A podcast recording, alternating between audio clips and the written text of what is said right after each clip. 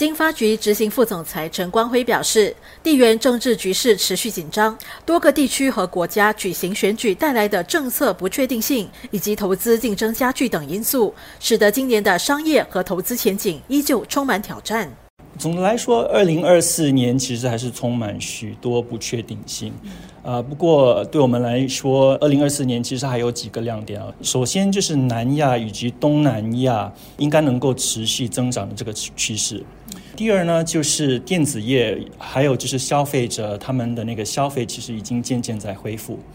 然后第三就是呃，美联储那边其实也已经放出了二零二四年可能会降息的这个消息哦。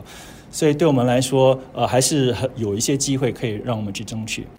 陈光辉表示，当局接下来将同企业合作，协助业者进行转型，加强我国在全球供应链的地位，同时打造新的增长领域，培养本地人才，以及强化本地生态系统的竞争力。他们也会在几个领域加大力度，吸引投资。其中就有这个数码和人工智能、绿色经济以及可持续发展、健康保健啊，还有航空航天，呃，这些业务其实都已经开始恢复，呃，所以还是有许多投资机会让我们去争取的。